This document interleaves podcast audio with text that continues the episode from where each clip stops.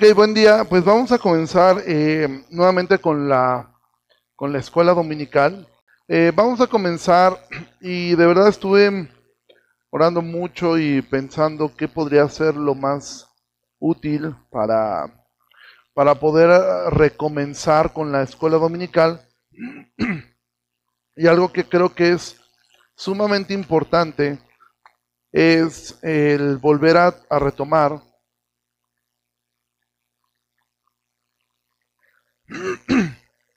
hábitos de lectura. Em, entonces, yo sé que em, algunos de ustedes están en el proceso de ser miembros y seguramente tomarán el curso de membresía. Después, em, ya yo espero que pronto lo, lo vamos a tomar, pero quienes estemos acá, es muy importante que aprendamos a estudiar la Biblia, ¿sí? Entonces, Hoy probablemente para algunos que llevan tiempo, pues esto sea este, algo ya que ya lo saben, que ya lo conocen. Pero yo creo y espero que esto pueda servir para, para volver a, a, reencontrarnos con la importancia que tiene la palabra de Dios. ¿sí? Entonces vamos a orar, Padre. Te agradezco mucho en esta mañana por la oportunidad que tenemos de aprender de tu palabra, por la oportunidad que tenemos de, de ser em, confrontados y de poder mirar, Señor. Tú escribiste un libro, lo escribiste con usando a muchos hombres y usando a muchas personas, Señor, para escribir este libro que ahora nosotros tenemos, en el cual podemos leer tus pensamientos, podemos mirarte a ti, podemos aprender de ti. Oramos todo esto en el nombre de Jesús. Amén. Bueno, em, entonces vamos, vamos a mirar este, un poco acerca de, de lo que es esto. Eh, déjenme pasar a la siguiente diapositiva. Ok, listo. Si hace tu Biblia, dice la palabra de Dios que toda la escritura es inspirada por Dios. Ahora, yo quiero que podamos nosotros ir mirando algunas cosas que nos van a poder ayudar. Y la idea de esto es, como siempre, todo lo que va a ser escuela dominical, la idea es poder terminar con una parte de preguntas y respuestas. Aquí es donde yo les animo a todos, no tengan de verdad ningún tipo de temor de hacer ningún, ninguna pregunta. Eh, si no tenemos las respuestas, pues eh, oramos y las buscamos para poder tener una respuesta, pero no tengan ningún, ningún temor de decir, oye, esta parte no me está quedando clara o, o por qué es así. Una disculpa, pero es que de verdad que el espíritu de Lolita ya la me ataca todas las mañanas. Este, entonces, la Biblia hablando de sí misma dice que toda la escritura, y esto es importante entender que toda, no solamente una parte. Hay personas que, eh, una vez escuché una persona que decía, es que a mí me gusta mucho leer la, la, la, este, tal libro porque considero que eso es más importante. ¿Han visto las, las Biblias que tienen las, eh, las palabras de Cristo en rojo? Eso es lindo en el sentido de que, bueno, resalta lo que Jesús dijo, pero es que no es más importante eso que el resto de la escritura, porque la Biblia dice, hablando de sí misma, que toda la escritura, toda, absolutamente toda la escritura, ¿qué? Es inspirada. Ahora, la Biblia fue inspirada por Dios, no fue dictada. ¿Sí? O sea, Dios no le dijo a, Moisés, a ver Moisés, agárrate pluma y lápiz, que ahí te va. En el principio cree los cielos y la tierra, y la tierra está desordenada y vacía. No, Dios inspiró a estos hombres. Ahora, ¿qué de inspiración? Los que estudian arte o han, o han hecho algo de arte pueden entenderlo un poco, un poco más claro. Si algún día tú has dibujado algo, eso es inspiración. ¿Sí? Un artista cuando crea algo que no que surge de su mente es algo que es una inspiración. Ahora, Dios inspiró la escritura a estos hombres y estos hombres escribieron. Entonces cuando él dice que la Biblia es un libro escrito por hombres, sí, es un libro escrito por hombres. ¿Sí? Pero fue inspirado por Dios. Eran hombres llenos del Espíritu Santo, los cuales fueron inspirados por él y escribieron la Biblia. con qué razón dice que es útil, ¿sí? Y esto es quizá una de las cosas que a veces nosotros olvidamos muy fácilmente, que la Biblia es útil. No es un libro que simplemente podemos mirar, leer y aprender dos o tres cosas nuevas, sino que es útil. ¿Útil para qué? ¿Sí? Es útil para enseñar. Lo que tú necesitas aprender está en la Biblia. Todo lo que tú necesitas aprender para la vida, todo lo que tú necesitas aprender para enseñarle a otros, está aquí. La Biblia es útil para enseñar. Es bueno aprender de otras personas, sí, es bueno que tú tengas un tiempo donde puedes aprender de otros, sí, eso es bueno.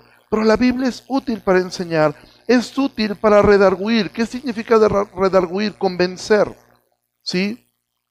La palabra de Dios es lo que te va a ayudar a convencer a tus hijos de seguir a Dios. La Biblia es lo que te va a ayudar para convencerte tú mismo. Es útil para corregir cuando estamos haciendo algo mal.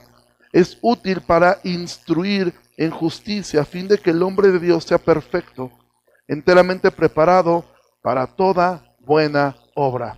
¿Sí? Entonces, la palabra de Dios, aunque esto ya lo sabemos en teoría, la realidad es que muchas veces lo olvidamos. ¿Y cómo sé que nosotros olvidamos esto? Olvidamos que la Biblia es útil, ¿sí? Y entonces lo que nosotros hacemos es que probablemente nosotros, antes de ir a la Biblia para poder aprender, ¿sí? Para poder aprender lo que la Biblia nos enseña, nosotros corremos con un psicólogo, corremos con libros de autoayuda, corremos con la suegra, algunos corren con el horóscopo, corren en todos lados. ¿Por qué? Porque aunque en teoría sabemos esto, la realidad es que no lo creemos. Creemos que existen mejores cosas en donde yo puedo aprender, en donde yo puedo convencer. Entonces tú, en vez de hablar la palabra de Dios a tus hijos para redarguirlos, para convencerlos, tú empleas mil cosas. ¿Sí? Pero la palabra de Dios es útil para todo esto. Entonces, ¿qué es la Biblia? Bueno, la Biblia viene de una palabra que se llama, que es biblios, ¿sí? Que significa libros. Esta es la parte teórica, donde no voy a tardar mucho, porque yo sé que esto la mayoría de ustedes ya lo, ya lo, ya lo conocen, pero quienes no, es un buen, es un buen aprendizaje.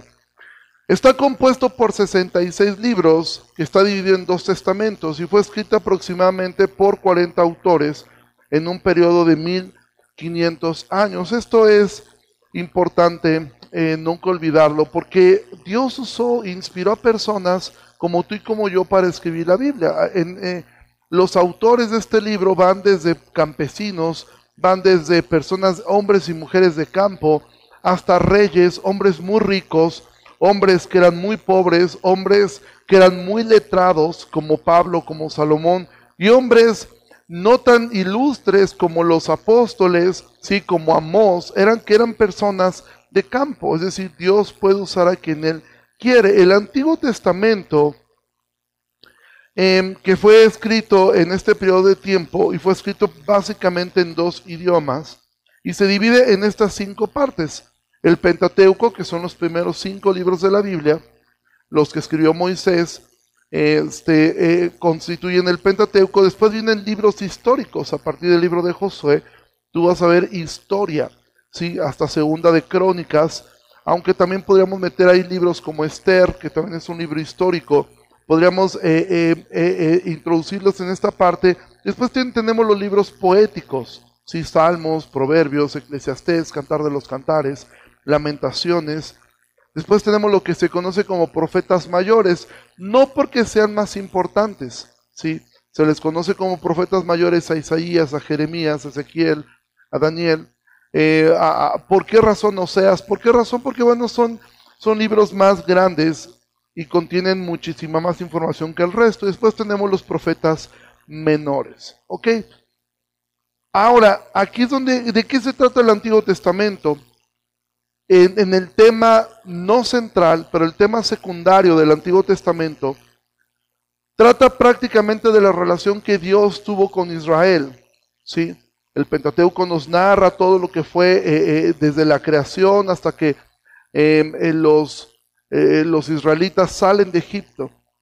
Los libros históricos nos narran a un principio cómo fue la entrada a, a esa tierra prometida hasta el exilio. Entonces, ¿por qué digo que es el tema secundario? Porque ahorita vamos a ver cuál es el tema primario de toda la escritura. Después tenemos el Nuevo Testamento, que fue escrito del 45 al 95 después de Cristo. El Nuevo Testamento fue escrito prácticamente todo en griego. ¿sí? ¿Por qué en griego? Porque ese era el idioma, era como el inglés de la época de Jesús, era un idioma universal que prácticamente todos podían comprender. Y se divide en, en, estas cinco secciones, ¿sí? en los que son los evangelios, los libros históricos. Eh, bueno, un solo libro histórico tenemos los evangelios, que son los primeros cuatro libros. Un libro histórico, que es el libro de los hechos. Eh, las cartas paulinas, las cartas generales y la profecía. Pero quiero regresarme un poquito aquí al Antiguo Testamento. ¿Por qué? Porque cuando tú ves el Antiguo Testamento, uno de los grandes errores, y eso es lo que vamos a poder ver a lo largo de estas clases, es cómo poder estudiar la Biblia y no confundir algunas de las cosas que nos enseña la palabra de Dios que no necesariamente es doctrina. Por ejemplo, uno de los libros mayormente mal usados es el libro de Proverbios.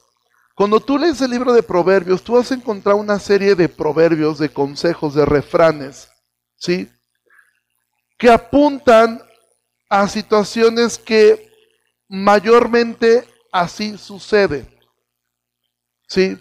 Pero no siempre sucede así. Por ejemplo, tú lees un proverbio que dice que la blanda respuesta, ¿qué?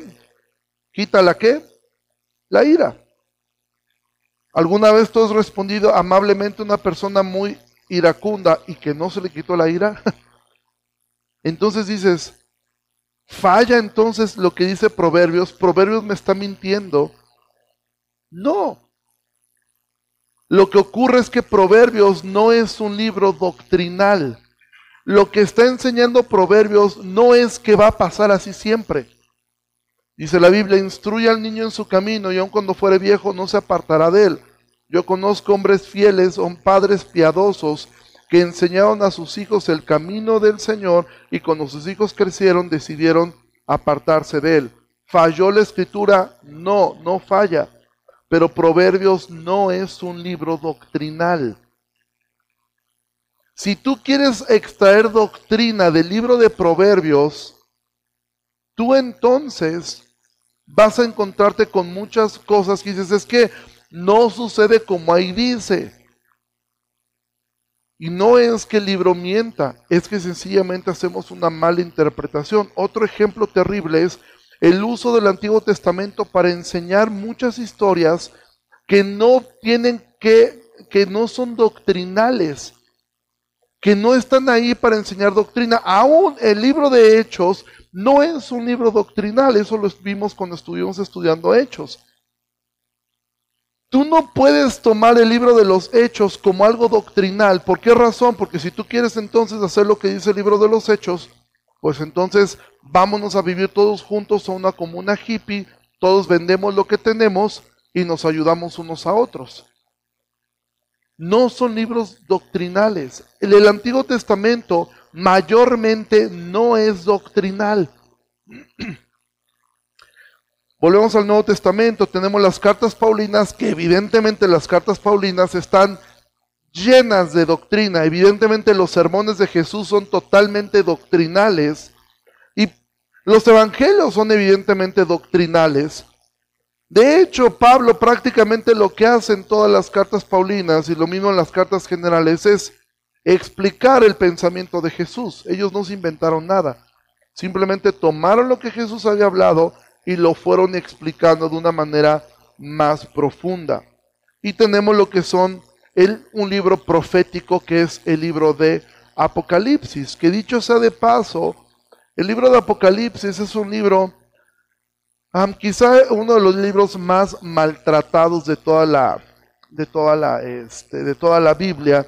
Es un libro al cual mucha gente tiene temor de leer. Cuando el libro de Apocalipsis fue escrito para darle ánimo a una iglesia perseguida. ¿Sí? O sea, había una iglesia perseguida, había una iglesia que estaba bajo una opresión horrible de, por parte del imperio romano.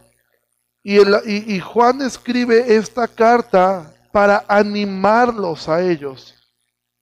Pero todo el mundo piensa que Apocalipsis trata mayormente de escatología. Evidentemente puede incluir algunos temas de escatología. De hecho, los incluye, incluye muchos temas de escatología. Pero no es un libro necesariamente escatológico. Mayormente es un libro para animarnos. ¿sí? Sea cual sea tu postura en cuanto a la escatología, sea que tengas una postura amilenial o tengas una postura dispensacional o tengas una postura eh, premilenial, o postmilenial, si tú no entiendes estos términos, no te preocupes. Em, el libro debe ser útil para nosotros, porque recuerda lo que dice Timoteo, que toda la escritura es útil. Hay personas que piensan que el libro de Apocalipsis nos narra algo que ya ocurrió. Bueno, si solamente nos narra cosas que ya ocurrieron, el libro deja de ser útil para nosotros. Si el libro únicamente narra cosas que van a pasar, entonces el libro no es útil para nosotros. El libro de Apocalipsis está diseñado para animarnos y para hacernos ver que Cristo es Señor y que Cristo es soberano en medio de la peor circunstancia, en medio de los peores momentos. Cristo está en completo dominio y en completo señorío de todas las cosas. Y otra cosa nos enseña Apocalipsis es, el final es bueno. Dios está en control y hay un buen final para todos los que le tememos. Ahora, ¿cuál es el tema? Y aquí es donde yo voy a, yo voy a, yo voy a tardar un poco más. El tema de la escritura es esto. Este es el de esto se trata la Biblia. Si tú compras, si a ti te regalan un libro de mm, Harry Potter y la piedra filosofal, y alguien te dice, ¿de qué se trata el libro? Pues tu respuesta, imagina que alguien responde, el libro trata de darnos una lección acerca de que tú puedes estudiar en una universidad que tú anhelas aunque no tengas padres magos. ¿Ese es el tema del libro? No. ¿Cuál es el tema del libro? Harry Potter. ¿sí? Y el subtema, o en ese caso, pues encontrar esa cosa que se llama la piedra filosofal. Perdónenme por el ejemplo tan burdo, pero simplemente quiero poner este ejemplo. Ahora, si a ti te preguntan de qué se trata la Biblia, Ah, la Biblia se trata acerca de cómo puedes salir adelante, de cómo puedes salir de tus problemas, cómo puedes mejorar tus finanzas, cómo puedes mejorar tu matrimonio, cómo puedes... No, la Biblia no se trata de eso. La Biblia no es un compendio de historias para que nosotros seamos mejores personas. La Biblia trata principalmente de Cristo. De hecho, Jesús es enseñado, predicado desde Génesis capítulo 1, versículo 1, ya está implícito Jesús ahí. Dice Génesis 1.1, en el principio eh, creó Dios los cielos y la tierra. Pero después leemos en la Biblia, en el Nuevo Testamento, que en Cristo fueron creadas todas las cosas. Entonces, Génesis 1.1 nos está hablando de quién? De Jesús. Y cuando tú comienzas a leer la Biblia poco a poco, vas avanzando, tú te vas a ir dando cuenta que la Biblia todo el tiempo está apuntando a Jesús. De hecho, eso fue lo que Jesús mismo les dijo a los hombres que iban caminando con él en Emaús. Dice que abriendo la escritura les mostraba todo lo que él decía. Dice que comenzando eh, eh, eh, de por los profetas, les enseñaba todo lo que la Biblia hablaba acerca de él. Es decir, Jesús les dio un curso express de teología bíblica a los discípulos. Ahora, ¿Por qué es tan importante y nunca nos cansaremos? Y es algo que nosotros como pastores queremos volver a recalcar muchísimo en todos nosotros, es volver a recordar que la Biblia se trata de Cristo. ¿Por qué razón nosotros buscamos predicar de manera expositiva? ¿Por qué razón buscamos siempre exaltar principalmente a Cristo en un texto? ¿Por qué razón? Porque mira, tú puedes comer. Ahora, ¿hay algo de malo en la predicación que no es expositiva? No necesariamente existen predicaciones temáticas. Ojo, predicación expositiva no es lo mismo, no es sinónimo de predicación secuencial. O sea, nosotros podríamos predicar un libro versículo a versículo y no ser expositivos. Dicho de otra forma, también a una persona puede predicar un texto de la Biblia y ser expositivo. O sea, expositivo no significa que vamos verso por verso, por verso, por verso. Expositivo significa que exponemos el texto en su contexto, pero siempre llevando el texto a apuntar a lo más importante que siempre serán estas tres cosas, comenzando por Cristo, el Evangelio y evidentemente la salvación. Spurgeon decía, si tu mensaje no tiene a Cristo, no te quiero escuchar. Ahora, esto es como ir a un restaurante. ¿Por qué aquí privilegiamos el predicar versículo a versículo? Porque creemos que la palabra de Dios fue inspirada por Él. Y entonces es como una mamá responsable. ¿Sí?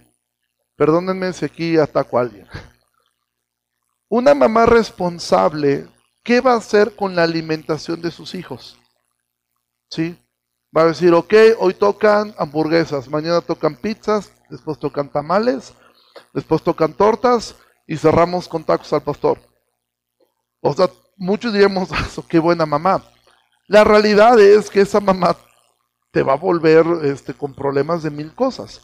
Nosotros creemos que Dios inspiró la palabra de Dios como un buen padre. Recuerden, estamos viendo Pedro. En primera de Pedro, Pedro anima a los creyentes anhelar la leche espiritual. ¿Sí? Entonces, si tú, te pongo un ejemplo, la predicación expositiva, cuando se logra rescatar estas tres cosas del texto, lo que va a lograr en ti es una buena alimentación. ¿Sí? Pero también existe un tipo de predicación donde sí, siempre vas a aprender algo. No importa quién lo hable, siempre vas a aprender algo. Voy a poner el ejemplo más típico, y lo digo el ejemplo más típico porque fue el ejemplo que yo viví toda mi, toda mi juventud. Cuando yo era adolescente, había muchos eventos en la iglesia donde estaba de adolescentes y de jóvenes. Cada congreso de jóvenes, que era una vez al año, o cada campamento de adolescentes, por lo general, creo que muy rara vez no ocurrió así, pero por lo general alguien en algún momento y los que crecieron eh, en, la escuela, eh, eh, en la iglesia, en la escuela dominical, sabrán de lo que les hablo. Siempre en algo de jóvenes hay un tema y un personaje que sobresale de todos. La historia de David contra Goliat. Bueno, yo recuerdo pocos eventos donde no hayan hablado, predicado acerca de David y Goliat. Yo escuché cualquier cantidad de enseñanzas acerca de David contra Goliat. ¿sí? La historia de este jovencito y te decían, tú puedes ser ese joven. Tú eres ese joven. Atrévete a enfrentar a tus gigantes. Y te decían, ¿cuál es tu gigante?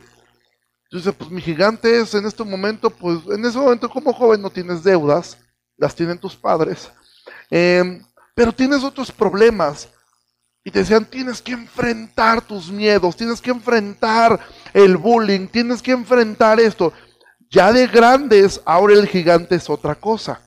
El gigante es tus deudas, el gigante es una enfermedad, el gigante es algún problema. Y esa historia, tú vas, la escuchas y al final te dicen, porque todo lo puedes en Cristo que te fortalece. Y sales de ahí hecho un campeón.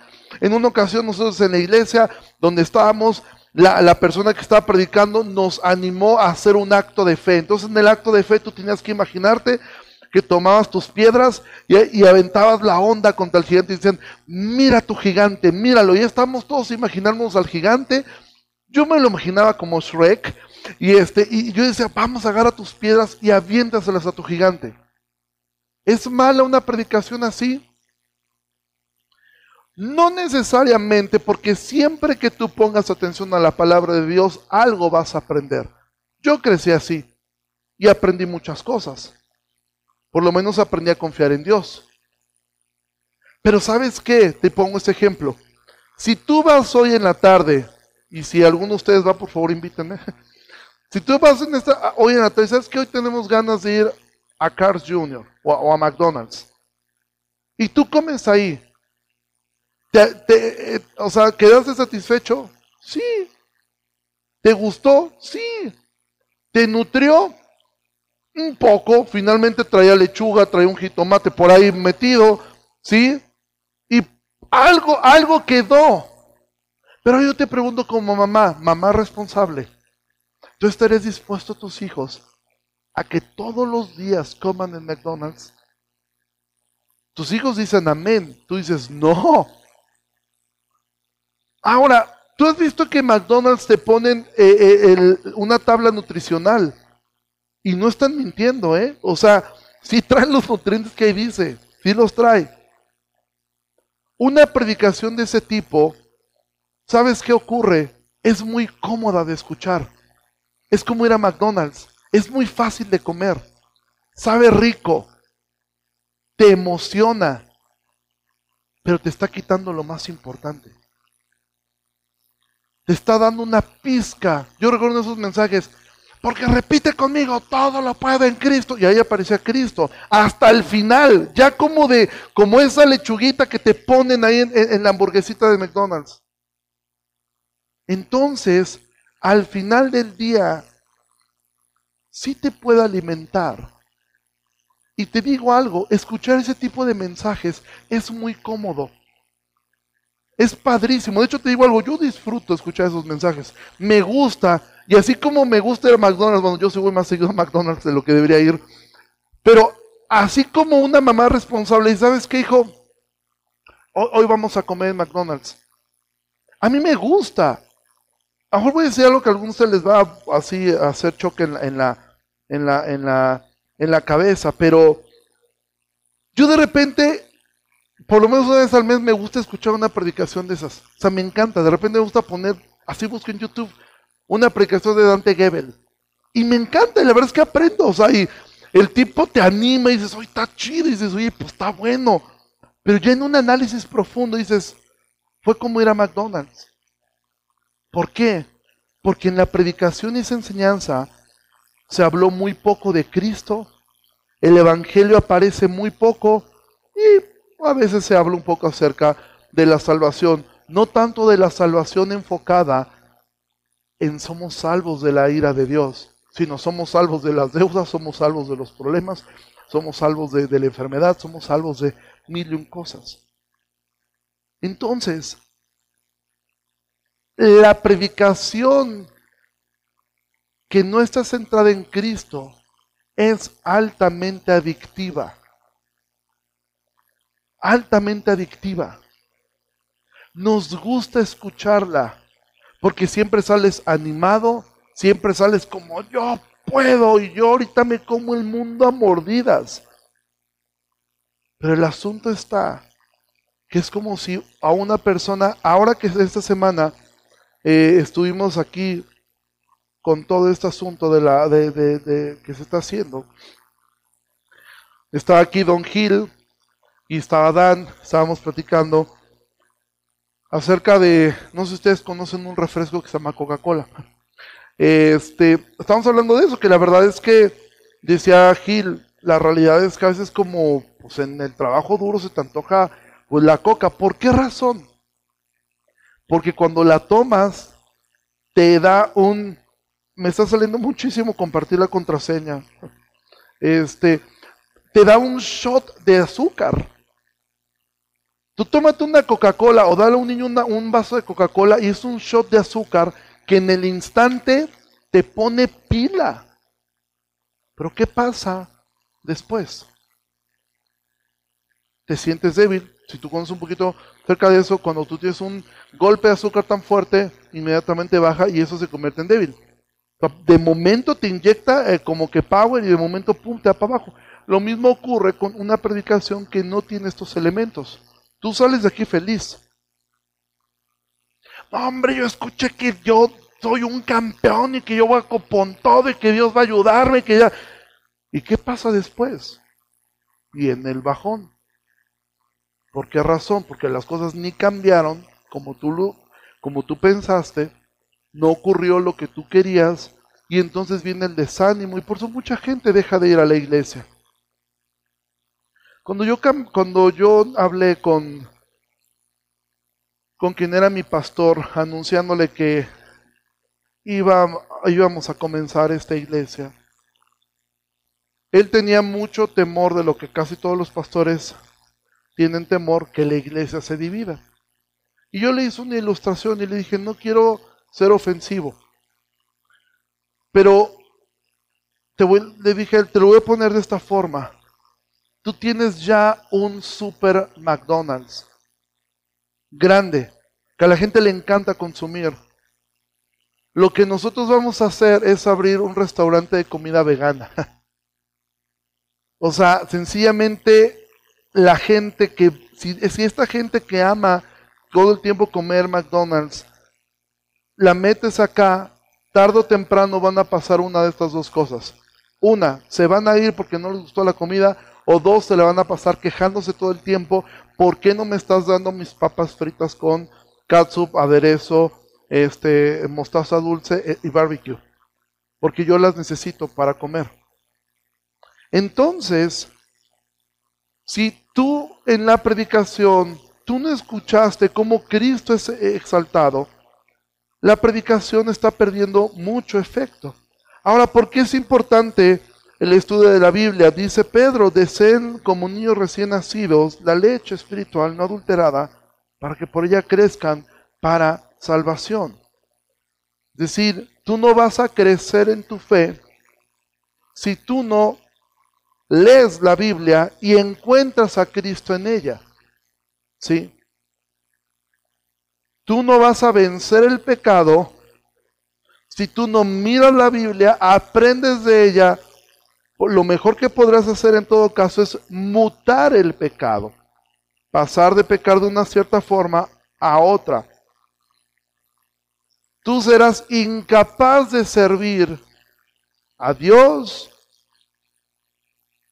servir a tus hermanos si tú no lees la Biblia y encuentras a Cristo en esto. Fíjate lo que dice este texto. Nunca se apartará de tu boca este libro de la ley, sino que de día y de noche, esta es una forma de decir todo el tiempo, meditarás en él para que guardes y hagas conforme a todo lo que está en el escrito. Y entonces harás prosperar tu camino y todo te saldrá bien. Es decir, la Biblia te dice, primer cosa, que nunca se aparte, que medites, que guardes, que hagas todo, no solo lo que te gusta. Y entonces, una vez que tú has logrado meditar, guardes, hagas, entonces tu camino prosperará. Nosotros nos gusta pensar que Dios prospera el camino sea como sea, pero la Biblia nos dice que hay un camino. Y evidentemente nos bendice. Dice la Biblia, feliz el hombre que no anduvo en consejo de malos ni estuvo en camino de pecadores. Amados, Dios escribió un libro Dice Deuteronomio 32, porque no les es cosa vana, es su vida. Y por medio de esta ley harán prolongar ustedes días sobre la tierra a donde vayan, pasando el Jordán para tomar posesión de ella. Entonces, simplemente de manera rapidísima vamos a poner un ejemplo en el libro de Génesis. ¿Sí? El propósito de Génesis es, una introducción, pero esto no me quiero apartar Este es un resumen rápido del libro de Génesis. El Génesis nos habla de la creación, de la caída del hombre, el diluvio, cómo es dispersados todos después de la, de la Torre de Babel, eh, perdón, cómo se dispersan y la historia patriarcal. Prácticamente eso trata el libro de Génesis. ¿sí? Yo de Génesis puedo extraer cien mil historias muy buenas, morales. Pero vamos a mirar algunos versículos clave del libro de Génesis. ¿sí? En el principio creó Dios los cielos y la tierra. ¿De, qué nos está, ¿De quién nos está hablando este texto? Dijimos. ¿Quién fue que el creador de todo? Jesús. Entonces este, esta parte nos está hablando de Cristo. Dice, pondré enemistad entre ti y la mujer, entre tu simiente y la simiente suya. Esta te herirá en la cabeza y tú le herirás en el calcañar. ¿De quién está hablando este texto? De Jesús. Y haré de ti una nación grande y te bendeciré y engrandeceré tu nombre y serás bendición. Bendeciré a los que te bendijeren y maldeciré a los que te maldijeren y serán benditas en ti todas las familias de la tierra. Esto se está conectando. ¿Cómo es que las familias de la tierra iban a ser benditas en Abraham? ¿Cómo? ¿Porque todos iban a ser buenos? No. ¿Por qué? Porque de estas familias, de esas familias vendría ¿quién? Jesús. Ustedes pensaban mal contra mí, mas Dios lo encaminó para bien, para hacer lo que vemos hoy, para mantener a vida Ahora, este versículo, ¿quién actuó mal y Dios lo usó para bien, para darnos vida? Jesús. Aquí vemos en este texto, vemos tanto a Jesús como vemos también el Evangelio. Pero tú te puedes quedar con esto y sacar eh, eh, mil cosas que no tienen nada que ver con Jesús. ¿Cómo vemos a Jesús en él? En, Génesis, como vimos, y esto, esto los puedes sacar fotos si quieres, Jesús es quien creó todo. Jesús es la simiente que destruiría el poder de Satanás.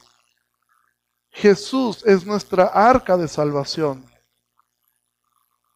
Jesús dejó el cielo para salvarnos. Abraham dejó su tierra, Jesús dejó el cielo. Jesús es el cordero que sustituyó a Isaac. A diferencia de Jacob que lucha contra Dios y queda herido, Jesús es quien fue herido en su cuerpo, cargando la ira de Dios. Y Él es quien perdonó nuestra traición y usa para bien el mal que nosotros hicimos. Cuando tú lees la Biblia de esta forma, tú te estás alimentando porque entonces tu fortaleza viene de Él. Y entonces el arca de Noé deja de ser una historia bonita para que los niños le iluminen. Iluminan al elefantito, iluminan a la jirafa, ¿sí? La historia de, de, Abraham dejando todo no es una historia para que a ti te quiten todo tu dinero y deja todas tus cosas y hácelas a Dios. No, nos recuerda a Cristo dejando el cielo. Cuando tú lees la historia del cordero que sustituyó a Isaac, deja de ser una historia de simplemente exaltar la obediencia de Abraham, poniéndolo como el hombre más obediente del mundo. No, Abraham no fue el hombre más obediente, de hecho desobedeció desde el inicio. Dios le dijo, sal de tu tierra y de tu parentela. ¿Y sabes qué hizo Abraham? Se llevó al sobrino. Desde el inicio Abraham no obedeció. Dios le dijo, deja tu parentela, dijo, mm, me llevo a mi sobrino. Y constantemente tú que Abraham no era tan obediente. ¿Sí? Entonces, no exaltemos la obediencia de Abraham. Porque tú le dices a tu hijo, mira, hijo, Abraham fue obediente hasta para dejar a su hijo. Tú tienes que ser obediente. Y después se lee más adelante que Abraham le dio miedo, la esposa de, le dio miedo el faraón y miente diciendo que su esposa era su, su, su, hermana. Y dices, ah, entonces voy a estar como Abraham. Entonces cuando esté en problemas puedo mentir. ¿Sí? ¿Sí me explico? Tú, el arca de Noé, mira, ve Noé cómo le echó ganas y ve cómo todo, hizo un barco este, en 100 años con sus hijos. ¿Y qué fue lo primero que hizo Noé bajándose del arca? ¿Alguien recuerda? Pues festejar, ¿no? que bajaron. Dice que se embriagó. Entonces Noé no puede ser nuestro, nuestro gran ejemplo. Jacob, mucho menos. ¿Sí? Isaac tampoco es un gran ejemplo. Isaac tenía Em, Isaac, Isaac no escuchaba a Dios ni a través de su esposa. Dios le había dicho a través de su esposa que el menor serviría al mayor. Pues resulta que Isaac su consentido era el mayor. Entonces dijo, pues Dios dirá misa, pero mi consentido es Esaú. ¿Sí? Y no me importa que se haya dicho que el mayor servirá al menor. No, yo quiero que Esaú sea el primogénito. Entonces, amados, cuando nosotros miramos la escritura, de esta forma, vamos a encontrar siempre muchos problemas y sobre todo no nos vamos a alimentar correctamente. Entonces, Dios escribió este libro y nosotros cuando lo estudiemos debemos encontrar siempre a Cristo, verdades del Evangelio y cómo esto nos ayuda como dice Pedro, a crecer en nuestra salvación. No es que la salvación se pierda, sino que puedes disfrutar correctamente. Evidentemente la Biblia tiene aplicaciones prácticas y hay lecciones que podemos extraer de ella y hay cosas que podemos aprender. Pero si tú pierdes a Cristo, tú te vas a hacer adicto a simplemente escuchar mensajes que te impulsan a ser mejor, a ser mejor esposo, a ser mejor esposa, etc. Y te estarás perdiendo de la verdadera riqueza que tiene la palabra de Dios. ¿Ok? Entonces, nos quedan 10 minutos. Eh, preguntas, comentarios eh, de lo que... Y vamos a ver poco a poco cómo poder estudiar la Biblia, ¿sí? Cómo poderla estudiar y cómo poder eh, aprender y cómo poder interpretar correctamente algunos pasajes difíciles, y eso lo vamos a ir aprendiendo en estas clases, ¿ok? Preguntas, comentarios o algo. Adelante. Sí, sí, esto, esto se, eh, se, se transmite en Spotify como podcast. Sí, se puede acercar con los de medios, te puedes acercar con ellos y ellos te pueden explicar. Creo que también en Facebook, pero hoy ellos, ellos lo saben mejor que yo. ¿Alguna otra duda, comentario? ¿No? Bueno, adelante.